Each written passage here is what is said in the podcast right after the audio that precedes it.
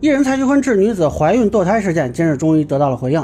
目前，蔡徐坤方面承认曾经交往，但否认有违法行为，同时其工作室扬言诉讼。啊，紧接着又有狗仔爆料说有另一个情人，不过蔡徐坤这次呢光速否认。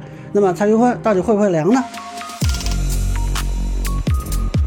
大家好，我是关注新闻和法律的老梁，欢迎订阅及关注我的频道，方便收听啊。今天这个瓜不少啊，这个蔡徐坤呢是发布了回应，说两年前我处于单身状态，与 C 女士有过交往啊，双方之间的私事已经在2021年妥善解决，彼此没有进一步的纠葛，交往均属双方自愿，既不存在女方未成年的情况，也不存在所谓强制堕胎，不涉及违法行为，恳请相关自媒体不传谣不信谣。啊，当然后边有一些表态和道歉啊。结果他这边刚发完呢，哎，那边有个狗仔开直播，说他还有另一个情人，并且晒出照片。那这次蔡徐坤一看，哟，狗仔不讲武德，偷袭，啪的一下他就回应了，很快呀，说这个照片不是他，已经去报警了。然后呢，我就转脸看了一下狗仔那边那直播间，那边是弹幕一堆人刷看微博啊，直播那俩哥们儿一看就闷了，你知道吧？然后。就说这个 W 女士啊，就是这么说的，那大家自行判断啊。那意思呢，让蔡徐坤找 W 女士去兑现。等我录这视频的时候呢，他们那还聊着呢。那弹幕呢都说是打电话给 W 啊，也不知道后来打没打。那另外呢，有这个网友就扒出呢，狗仔发的照片是另一个情感博主晒的照片啊。我去看了一下，好像确实是。那么二零一九年的这个照片就发出来了。当然，网友能这么快找到啊，也是一个挺光速的事件啊。那咱们说一下这里边存在的一些法律问题。首先，蔡徐坤。如果单纯是跟成年人发生性关系，双方就是自愿的啊，确实不涉及违法问题。至于为什么二零二一年妥善解决的问题突然又被爆出来啊，这能不能叫彼此没有进一步纠葛，我不便判断。但他也没有指责 C 女士敲诈勒索的表示啊。那么之前有人说他是不是凉了啊？是不是被封杀了？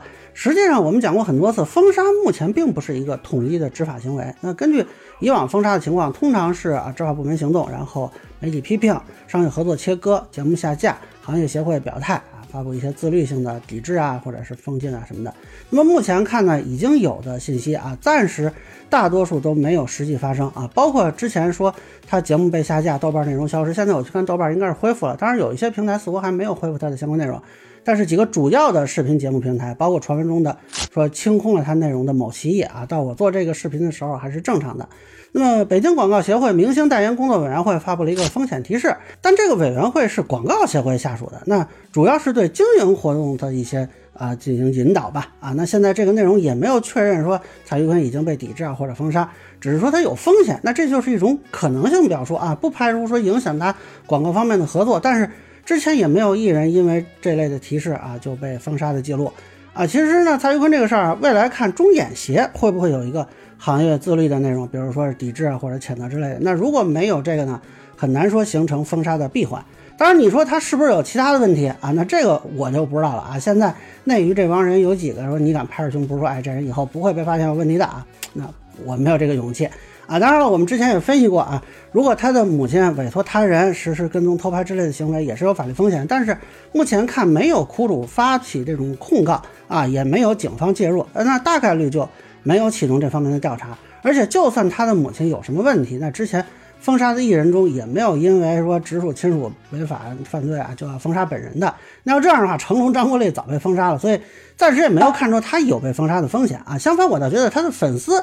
会在多大程度上抛弃它，值得观察。这个数量大的话。啊，倒是有可能让他变凉。像他这样的艺人，就看他的粉丝的基础是不是够啊？比如说是小黑子的两倍半啊，那是不是能撑得住呢？那另外呢，有一个相关的报道是说，他名下的影视文化工作室现在被列入了经营异常名录啊，原因是通过登记的住所或者经营场所无法联系。呃，这个情况其实并不罕见啊，有的是代办注册公司填的地址的问题，有的是经营场所改变没有及时更新注册的问题，甚至啊，以前还发生过没有及时接调查电话就被列入。异常名录的情况，当然具体蔡徐坤这事儿是怎么回事，暂时不清楚啊。那这个事儿呢，本身也不是一个特别大的事儿，这跟说列入限高和被执行人名单啊，其实是两回事儿。通常只要跟主管部门确认营业场所，就可以移出这个名单啊。不过工作室也没有回应啊，那这个就只能看后续发展了。最后呢，就还是那个问题啊，就第一是他是那个明星啊，他也有合法的权益啊，所以呢，工作室说追究相关法律责任啊，包括他后续说报警啊。那这个也是他的权利。如果发现有人侵犯他的名誉权，尤其是虚构内容啊，这个是有可能追究侮辱诽谤罪的。那这里就得说了，现在他否认的内容啊，都是谁发的？啊，发布者和主要的传播者是有可能有法律风险的啊。相对传播者的法律风险，更多的可能是在呃民事层面，但是。怎么说呢？这个也不排除刑事责任啊，只是说相对原始的捏造者来说，可能性啊相对低一点，可能更多的是赔偿啊、道歉这方面的。那么现在爆料的狗仔的法律风险啊，确实是有的，并不是说哎，W 女士跟你们这么说啊，那你们这么传播就没有问题的。你们作为有一定影响力的自媒体，在传播过程中也要求有核实义务，否则也可能构成名誉侵权，甚至有被治安处罚和刑事追责的可能。另外呢，就被传的这张照片啊，如果确认是另外的人，那照片的这个原主人，对吧？他也可以要求道歉赔偿，对吧？你也侵犯他的权益了啊。当然，具体的责任分配可能有待确认啊。至于有人怀疑这个是不是烟雾弹啊？那就得是狗仔或者是 W 女士自己去论证了，对吧？你们得掏出证据来，光纯纯的阴谋论是不能用来免除法律责任的。那以上呢就是我对蔡徐坤回应的一个分享，个人浅见咱免说了，也欢迎不同意见小伙伴评论区、弹幕给我留言。如果你觉得说的还有点意思，您可以收藏播客老梁不郁闷，方便收听最新的节目。谢谢大家。